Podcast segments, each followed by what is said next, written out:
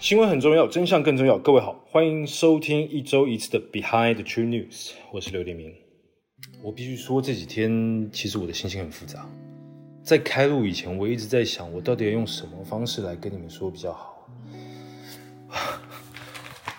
我还写了满满的稿，很多，真的很多。但是后来我在想，在揭开真相以前，不如我们先来聊聊现代人普遍欠缺的分辨是非的能力。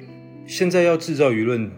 老实说，其实蛮简单。你找家公关公司，花点钱发个稿，社群串流平台上面腥风血雨，已经分不出来是标题太耸动，还是大家太急着要发言。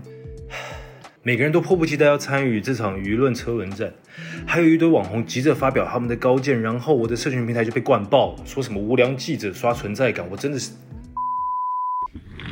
说真的，主管也叫我不要再往下查下去了。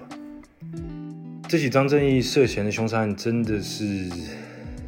我只能说吃力不讨好，但但越深入调查，我越觉得有问题。例如，我在调查当时的监视器的时候，管理员不断的阻挠。在案件爆发以前，我老婆才写了一篇学校集团贩毒的专题新闻，最近重看竟然是跟张振宇他们学校有关，觉得这一切都太刚好了。我想请各位再给我一点时间，我和你们约十月二十八日，我会替大家还原这起事件的始末。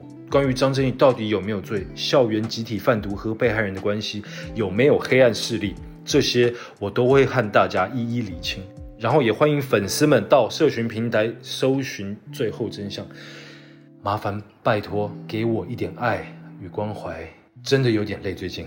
然后，如果你们想要分享对这件事件的看法，拜托温和温和的说。